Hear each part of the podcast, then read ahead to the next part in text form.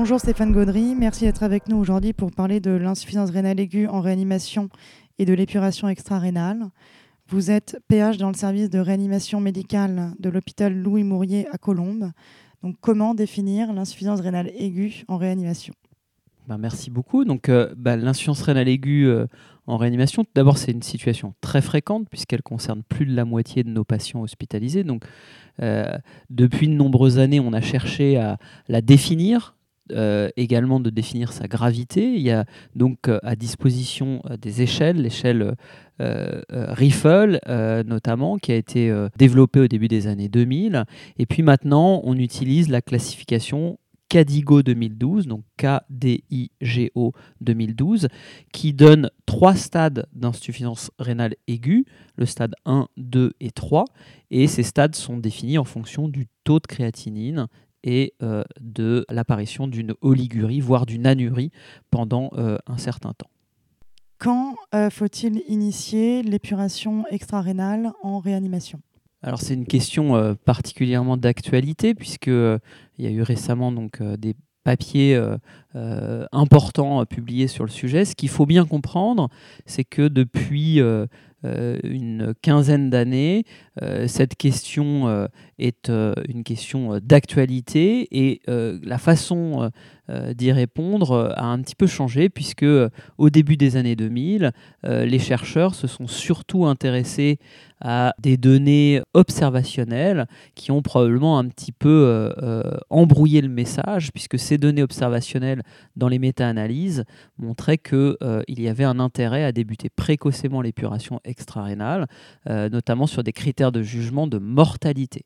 Or, le problème, c'est que quand euh, on euh, pose cette question-là et on essaye d'y répondre avec des données observationnelles, on compare des patients qui ont tous été épurés, soit précocement, soit tardivement en réanimation. Or, ce qu'il faut comparer, c'est des stratégies.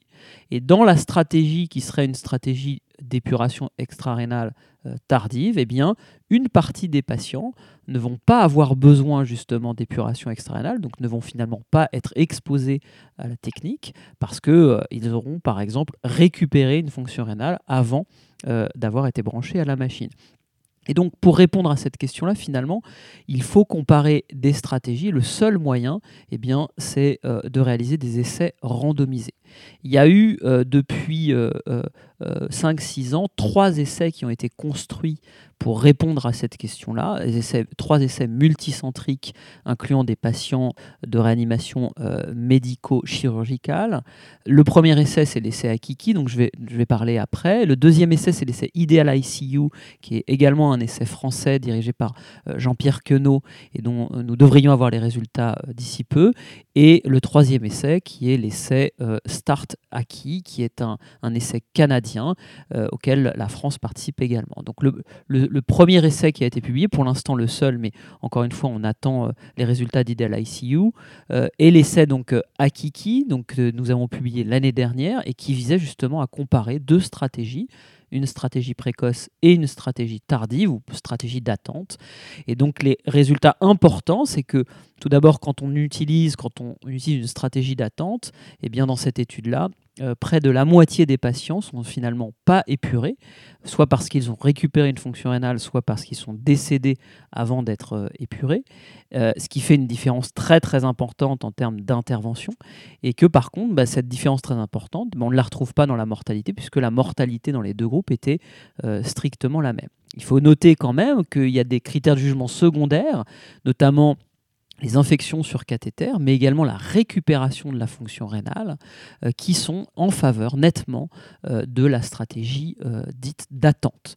Donc à ce jour, et en attente des résultats de Ideal ICU et de StartAki, eh bien, on peut considérer qu'une stratégie d'attente est une stratégie raisonnable et relativement standard. Et dans cette stratégie d'attente, finalement, quels sont les critères pour débuter l'épuration extra-rénale?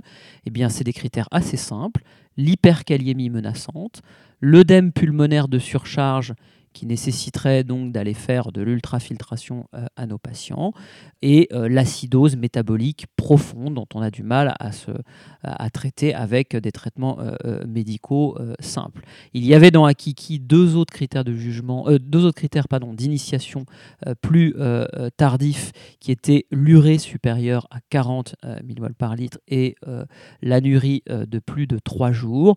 Et ces deux critères-là, pour l'instant, doivent être considérés comme des critères d'initiation de l'épuration extra-rénale, mais seront investigués grâce à euh, un PHRC qui a été accepté euh, récemment, qui sera euh, donc l'étude Akiki 2 et qui justement cherchera à, démontrer que ces critères sont ou pas utiles pour débuter l'épuration extra-rénale.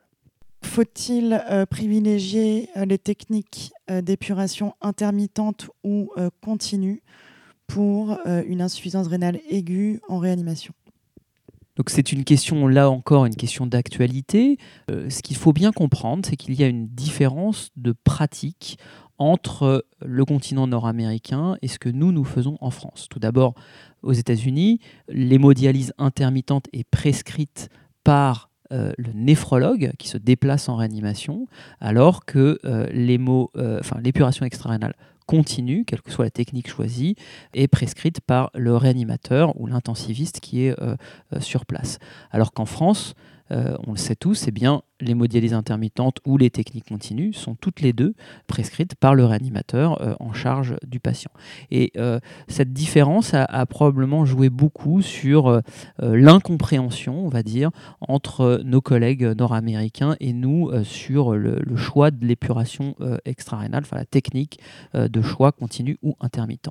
Alors ce qu'il faut bien comprendre, c'est que tout d'abord, l'hémodialyse intermittente eh bien, peut tout à fait être bien tolérée sur le plan hémodynamique et aussi bien que les techniques continues lorsqu'on s'applique à la prescrire euh, de la bonne façon. Et pour cela, euh, je vous conseille de vous référer au papier euh, publié au début des années 2000 par Frédéric Shortgun dans la JRCCM sur justement la façon dont il faut prescrire l'hémodialyse intermittente pour qu'elle soit bien tolérée. Et puis, par ailleurs, il y a eu par la suite des papier des essais randomisés visant à comparer ces euh, deux techniques, continues ou intermittentes. Et ces essais, notamment l'essai Hémodiaf euh, mené par Christophe Vincenot, euh, eh ces essais n'ont pas montré de différence de mortalité chez nos patients, quelle que soit la technique utilisée. Et il existe actuellement un nouveau débat autour de la récupération rénale à long terme, avec des papiers qui montrent des résultats discordants en faveur ou pas des techniques continues pour la récupération rénale à long terme. Cette question euh, sera probablement tranchée d'ici euh, quelques années, mais nécessite bien entendu des suivis à long terme qui sont difficiles à mener, mais qui sont en cours actuellement. Merci beaucoup Stéphane. Donc vous trouverez le lien des papiers cités sur le podcast. Et la question euh, bonus, pourquoi faire de la réanimation en 2017 ou que diriez-vous à un jeune qui veut faire de la réanimation en 2017 ben, pourquoi faire de la réanimation en 2017 Tout simplement parce que c'est la plus belle spécialité qui existe, euh, que euh, nous avons une société de réanimation de langue française extrêmement dynamique, extrêmement sympathique, que l'ambiance dans les services de réanimation en France est particulièrement euh, sympathique et euh, euh, que bien entendu nous mélangeons différentes spécialités d'organes mais également des intérêts pour la physiologie, pour la méthodologie et que tout ça fait que notre travail est absolument passionnant.